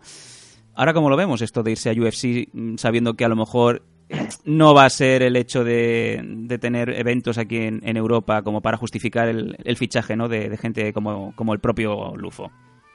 Sí, yo creo que ha dado en el clavo. eh, está habiendo un pequeño cambio de mentalidad y esto he escuchado directamente de boca de, otro- de otros luchadores que ya, o sea, la meta antes sin ningún lugar a dudas era entrar en UFC. Ahora ya no tanto, ya no solo por la expansión, sino por cómo tratan a los luchadores. Se están publicando cuánto están pagando de salario. Bellator está metiendo un montón de dinero, M1. Y desde luego yo veo el mercado mucho más saludable, hay más ofertas y los luchadores ya no están convencidos al 100% de que lo mejor para ellos sea entrar en UFC. Tenemos el caso de Dani con Pancrase y por un lado, miedo, eh, no lo sé, pero quizás sí que hayan perdido al miedo a que si no entran en UFC no sean nadie. Desde luego, hoy en día tienen más opciones, saben que tienen un número limitado de peleas y tienen que hacer el mayor dinero posible.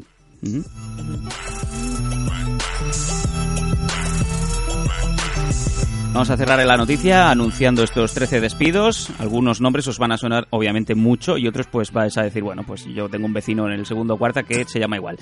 Shane eh, Campbell, uno, una victoria, cuatro derrotas en UFC, tres, eh, tres derrotas seguidas. Kevin Casey, una victoria, dos derrotas, un draw, con dos no, dos no contes en UFC. Cody East, eh, que es un heavyweight, también tenía un, eh, un récord de nueve victorias seguidas, sin embargo perdió ambas peleas en eh, World Dominant League por TKO, pues, me parece muy bien.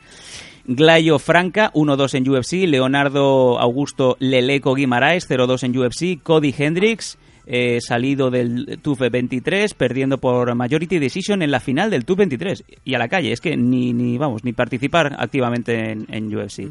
Cayo Magallanes, que esto es un nombre de los que a todo el mundo le va a sonar. Y además es un, es un despido que a mucha gente le ha sorprendido, ya que perdió su debut en UFC en 2012. Sin embargo, después encadenó cuatro victorias seguidas y perdió, se rindió entre Josh, Josh Sandman y también perdió en una split decision contra Brad Tavares el pasado mes. El ya citado Enrique Marín, Wasabi, que además en las páginas internacionales lo dejan muy bien, lo cual eh, no quiere decir que es que aquí pues eh, hagamos apología o cojamos la bandera de los luchadores españoles, es que Enrique Marín es bueno y ha quedado demostrado. Entró en el Ultimate Fighter Latinoamérica 2, eh, ya venía con un eh, streak de victorias seguidas de 7 y en sus dos combates de UFC perdió la final eh, Welter por split decision y perdió contra 6 Norcat en UFC 200. Tanda McGrory, pues también, ¿no? Pues eh, alternaba victorias con derrotas en UFC y bueno, pues eh, sus últimas eh, derrotas fueron contra Christoph Jotko y Nate Marwar. Pero precisamente este, el caso de, de McCrory es uno de los que de los que decimos que después de dos victorias volvió a USC. Ujú, Cierto. Es eso, ¿no? Que es la idea que, la que hay que tener, que sí, que te han liberado el contrato, pero con un par de victorias puede perfectamente volver. Sobre todo si ya le suena, si era un luchador que ha estado, como digo, en la compañía ya. Sí, hay luchadores Bueno, que- perdona, sí. eso, eso era antes. Como bien dice Sam, ahora con los nuevos propietarios no sabemos si ese va a ser el caso. Es cierto, cierto. También es verdad. Antes, eh, bueno, antaño cuando había un evento en una zona cercana a un luchador que a lo mejor no estaba en UFC y tenías ahí algún combate cojo, pues te podían llamar a Tanda McCrory, a Jason McDonald, a James McSweeney o a su puta madre, ¿no? Con, con cariño lo digo. Pero ahora ya esto no, no sé si os iba a pasar o no, porque ellos están alegando que les sobra roster, ¿no? Y Joder, que si de sobra, si tienen más de 300. fíjate, madre mía. pero el problema es también es una de las cosas que ha dicho antes ante Dani, que todo el mundo tenía la meta de llegar a USC. Y entonces, claro, USC hacía lo que le daba la gana. Te ponía el contra- a lo mejor te ponía el contrato que le daba la gana de esto. Ahora, si hay otras ofertas y hay otra gente que esté presentando una competencia USC, pues se van a tener que rascar un poco más el bolsillo o van a tener que pensar mejor las, mejor las cosas. No tener a gente que, que, o sea, esto típico, ¿no? Que llegaba y- y le mandas el cheque, siguen mandándole por años el cheque a alguien y cuando hace revisión de, de, papeles, ve que, que dices tú, este quién coño, ¿eh? ¿De dónde? Sean Sher, que aún está en contrato posiblemente. Sí, por eso te digo, ¿no? O sea, te preguntas de dónde salió este tío, pero le siguen mandando un cheque durante seis años consecutivos sin moverse de su casa. Mm. A ver, seguimos. Eh, Kenny Robertson tenía cuatro victorias, cuatro derrotas en UFC, pero las últimas dos... Perdón. Sí, dime. Perdón, per- perdón que te eh, eh, que me llevé una pequeña bronca en el gimnasio. Kenny Robertson, que peleó con Juanma Suárez, que pelea ahora por el título en la AFL, Ujú. no finalizó a Juanma, fue una decisión. Ah. Que me he llevado un par de bullas en el gimnasio por eso. ¿Qué te han hecho? ¿Te han, te han pegado con los cinturones negros o peor, te pegan con los cinturones blancos? No, no lo sé, fui más rápido que ellos y me eché a correr. así me gusta. Oye, pues mira, eh, así, así echaron a Cali Starnis. Eh, Kenny Robertson, pues lo dicho, ¿no? Cuatro victorias, cuatro derrotas en USC. Las últimas dos eh, derrotas por split decision contra Ben Saunders, otro que viene y se va, y Rod Carneiro.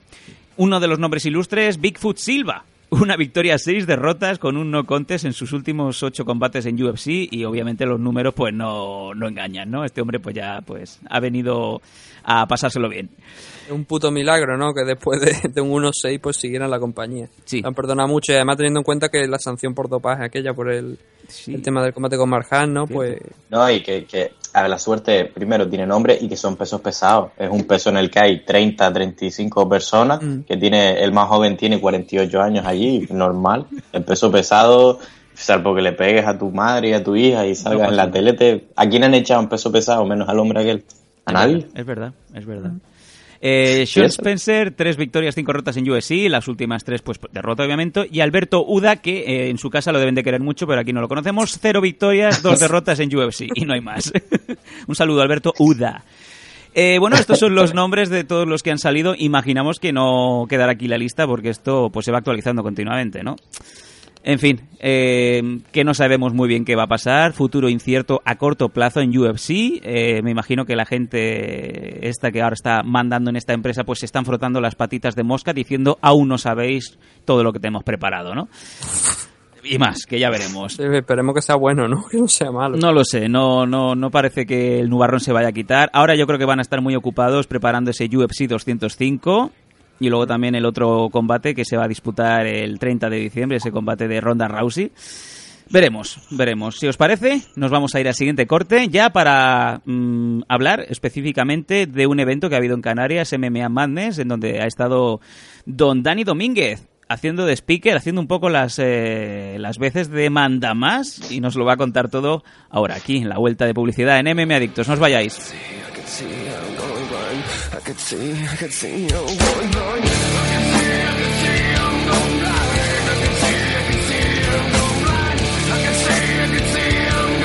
Esta canción que salía en los créditos finales de Street Fighter 2 Animated Movie cuando Ryu saltaba contra el camión que lo llevaba Bison. Venga.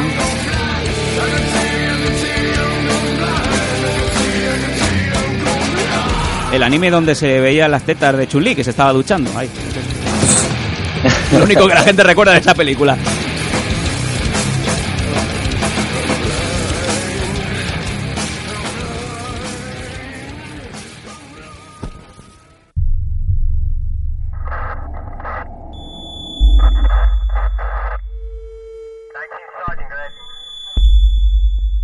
Entra con nosotros hasta el final del pasillo.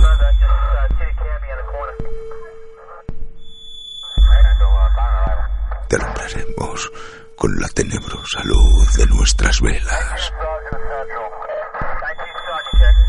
Proyecto Misterio. Visitantes de lo insólito.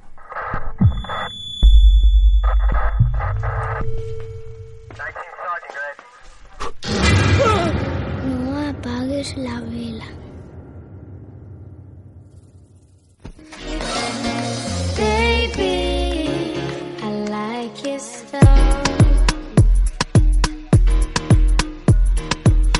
On your ways, front way, back way. You know that I don't play.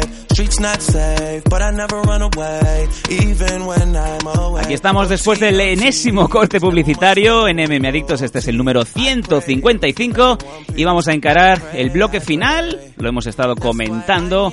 Dani Domínguez ha estado presente en un, eh, un evento muy importante en Canarias, el MMA Madness, en donde ha estado pues haciendo una, una crónica que nos va a comentar ahora para todo para toda la audiencia.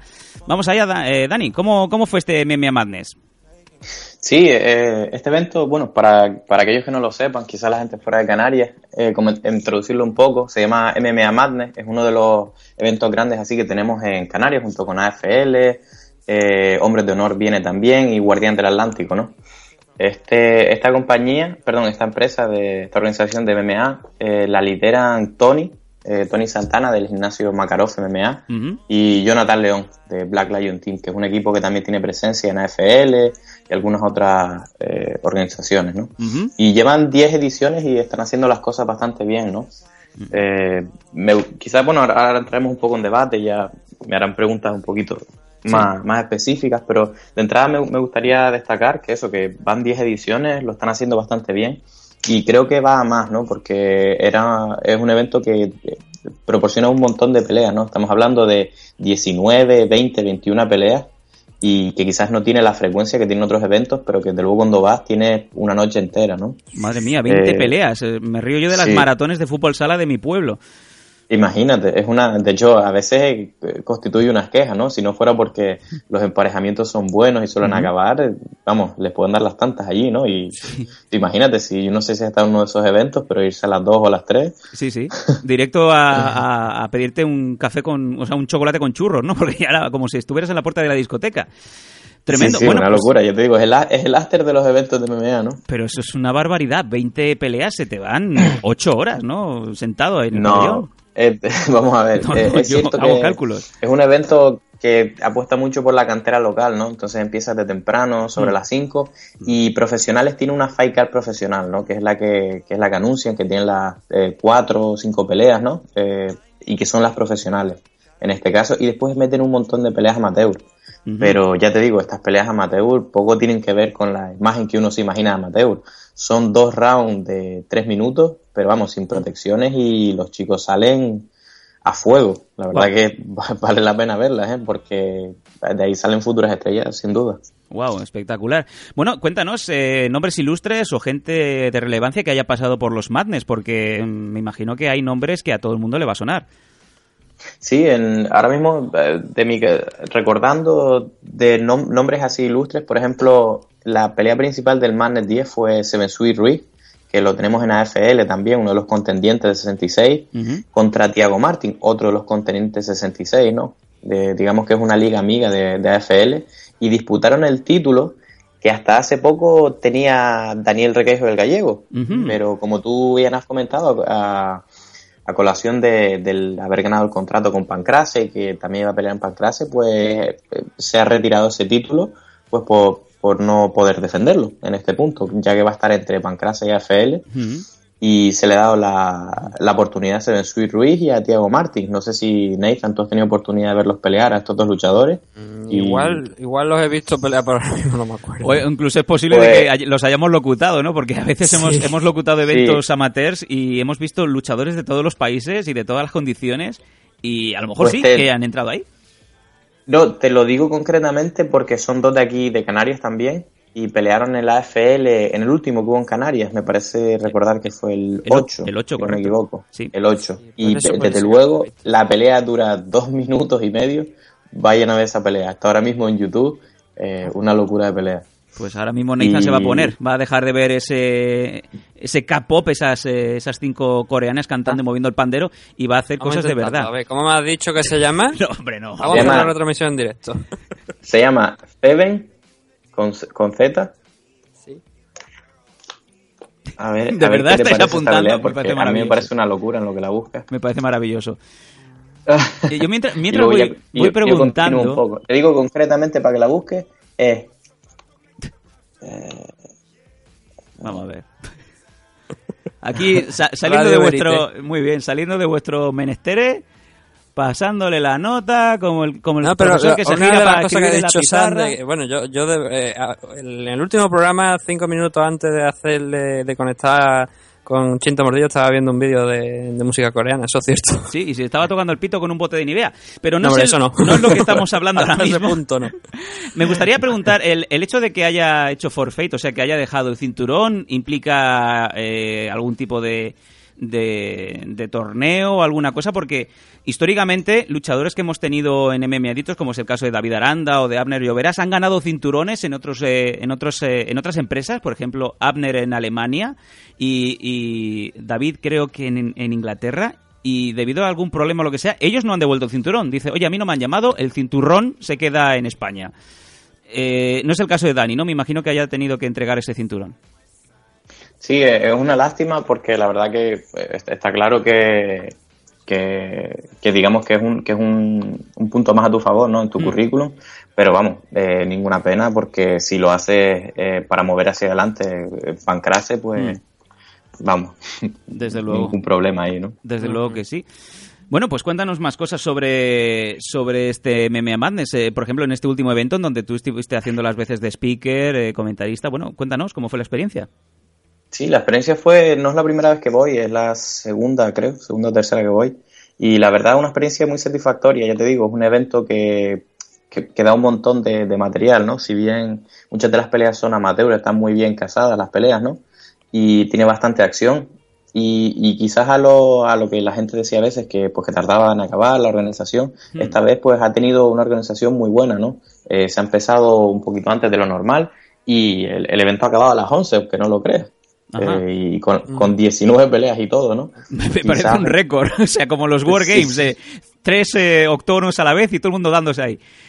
Sí, sí, vamos, imagínate, la verdad que es súper bien. Eh, debo dar las gracias a, a dos amigos y compañeros que están conmigo de análisis y que hacen también un documental, que fueron y estuvieron parte de la organización y, y esta vez se colocaron en, en cada, cada vestuario, ¿no? Eh, Gonzalo Samilloski y, y el hermano Emiliano Samilloski, y Ujú. que hacían la PSTV Watson. No sé si conoces la figura esta de los UFC, que se ponía a preparar a la gente de una pelea para otro. Mark Watson, No sé ese si señor de color, eh, que él mismo se llama The Babysitter of the Stars, ¿no? Que es el, el tío que los tiene siempre motivados, contentos, que no les falte nada, ¿no? Que si ahora una botella de Bian, que si ahora 20 toallas calefactadas, ¿no?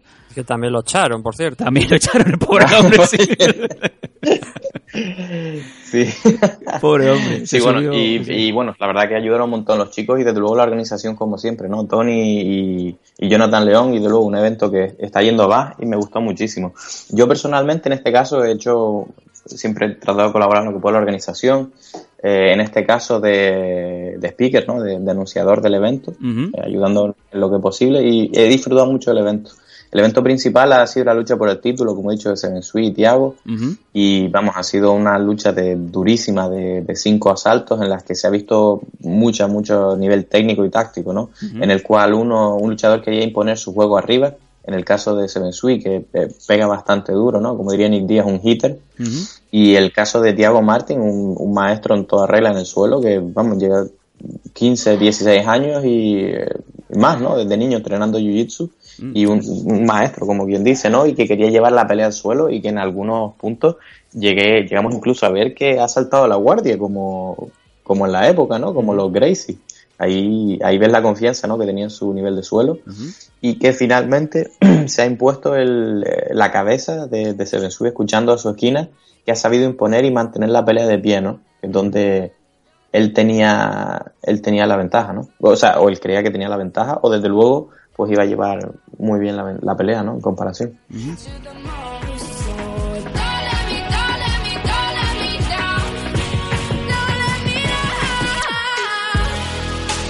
Y aparte de este par de guerreros, eh, ¿qué otros luchadores crees tú que van a estar dando mucho que hablar? ¿Van a llegar eh, a FLs, hombres de honor? ¿Van a llegar a lo más alto en España? ¿Y por qué no? ¿Por qué no van a empezar a salir afuera? ¿Cuáles tú también crees que van a tener futuro próximo?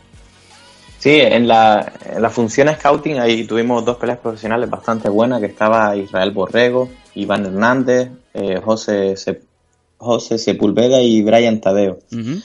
La pelea de José de, de Taz Lanzarote, la, junto con Brian Tadeo, la verdad que fue una pelea excep- excepcional.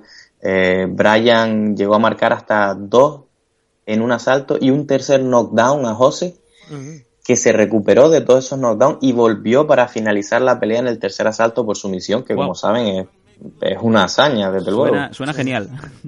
Uno, uno de los, de los, de los knockdowns que le hizo fue una rodilla voladora. Y vamos, esta pelea fue espectacular.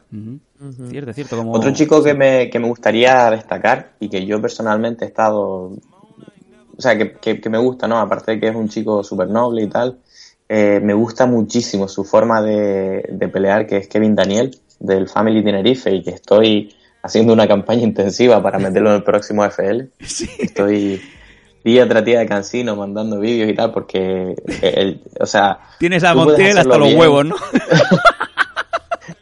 Estoy en modo cansino porque yo no sé si recuerda, el chico tiene 19 años, tú lo ves.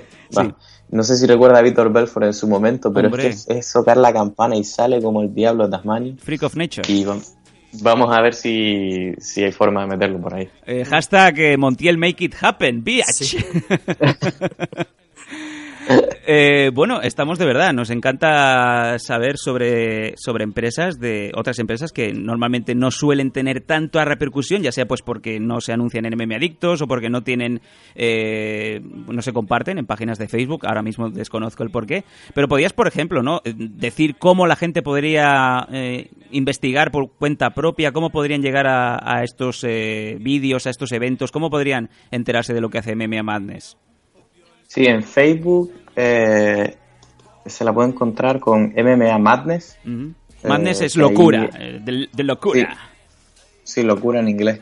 Eh, M-A-D-N-E-S-S. Ahí es donde, donde se anuncian generalmente los eventos. Sí. Y después hay otro muy bueno también que se celebra aquí en, en Canarias, que se celebrará en dos semanas, donde se verá otra revancha de otra pelea que ocurrió en AFL de Onay Sánchez, el Caracol, contra Sensui Ruiz, Wow. que es Guardianes del Atlántico. Y hay- hacen muy, muy buenas peleas también, me gusta mucho. Guardianes del Atlántico. me, con ellos. me encanta Sí, ese Guardianes nombre. del Atlántico se llama así.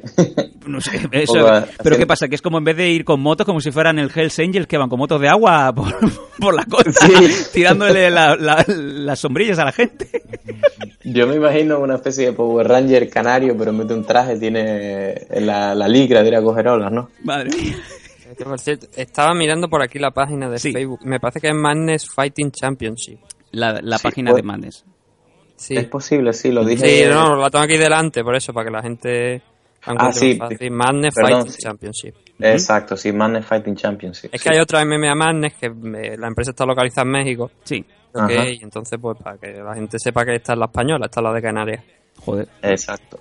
Vale, Sí, pues queda, fallo parte, la verdad. ¿eh? queda claro, y ahí está Nathan Hardy, el hombre que vive en Internet, 25 horas de las 24 que tiene un día, las pasa en Internet, a veces bloqueando a niños que le faltan el respeto a su santa madre, y a veces, pues, eh, directamente eh, tocándole las, las bolas a gente como Kendall Grove hasta que le bloquean, ¿no? Sí, ¿Con que, qué? que, que Sí. Kendall Group, por cierto, perdió con, Shel- eh, con- ¿Cómo se pronuncia el nombre de este? Shemlenko. Es que lo llamo Shemail, es más fácil, tío. Shemail no, hombre.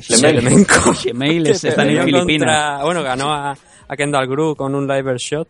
Es que estaba. eh, eh, no, ha sido casualidad lo de Madness Fighting Championship porque estaba mirando Facebook. Sí. Y precisamente tengo aquí la, la nota de. La, la, apari- la foto de. Shemale. que aparecido en la, en la prensa, que sale también aquí Dani en la foto. Y, y ha sido casualidad simplemente porque Fran Montiel pues ha marcado. Como que le ha gustado la publicación. Entonces me ha salido automáticamente. Fran. Montiel- Digo, Mira qué casualidad. Fran Montiel que tenía un problema conmigo en Instagram y es que cada vez que pongo cualquier chorrada, el otro día estaba haciendo un huevo frito y le dio me gusta. Digo, pero bueno, Fran, vamos a ver. Y siempre es el primero, ¿eh? Eh, bueno, no sé por qué. Voy a dejarlo ahí, vamos a dejarlo ahí, sí, sí. ¿Te gusta cómo frío los huevos, Fran? En fin, bueno, eh, nos gustaría saber algo más que comentar sobre el MMA Madness o algún otro evento que se celebra en, en las Islas Afortunadas que te gustaría comentar. Pues sí, próximo Magnus no hay, no hay planificado, pero Guardianes del Atlántico sí que tenemos uno para aquellos oyentes que están en Canarias. Sí. Eh, va, va a ser una, una fight card bastante completa y de luego el evento principal valdrá cada euro de, de lo que es, que es MSV Ruiz contra Jonay Sánchez del Caracol. Y ya, y pues estoy buscando aquí la fecha, me parece que es el 12 de noviembre, si no me equivoco. Bueno, pues ahí todo el mundo atento. Desde luego, para todos aquellos que quieren verlo aquí en la isla de Gran Canaria, incluso si están de fuera, la verdad que es muy buen evento, vale la pena verlo. Y, y ya te digo, una cita obligada para noviembre si, si les gusta ver eh, MMA y sobre todo en directo para apoyar a- al producto nacional. Claro que sí. Esto es lo que suena cuando Nathan va bloqueando.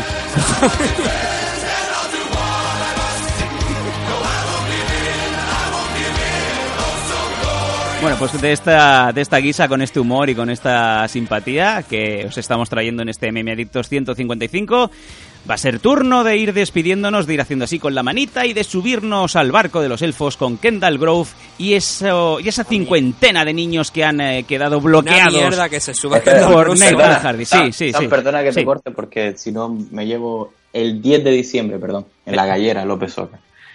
que estaba mirando aquí el evento y algo no me cuadraba con noviembre. Así me gusta, que, Vale. que nos estudiamos la 10 de cosa. diciembre porque como siga cometiendo errores de este tipo, voy a tener que mudarme de sitio. A prepararse el- el- los cuadernillos. Venga, vámonos, venga.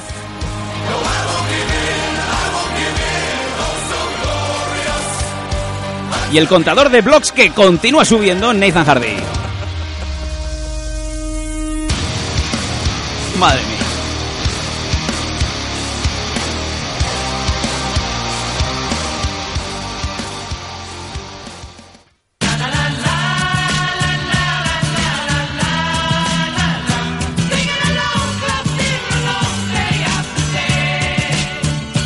Let's go back, back, back to when they used Es to hora de ir diciendo adiós, haciendo así con la manita, como lo hemos dicho.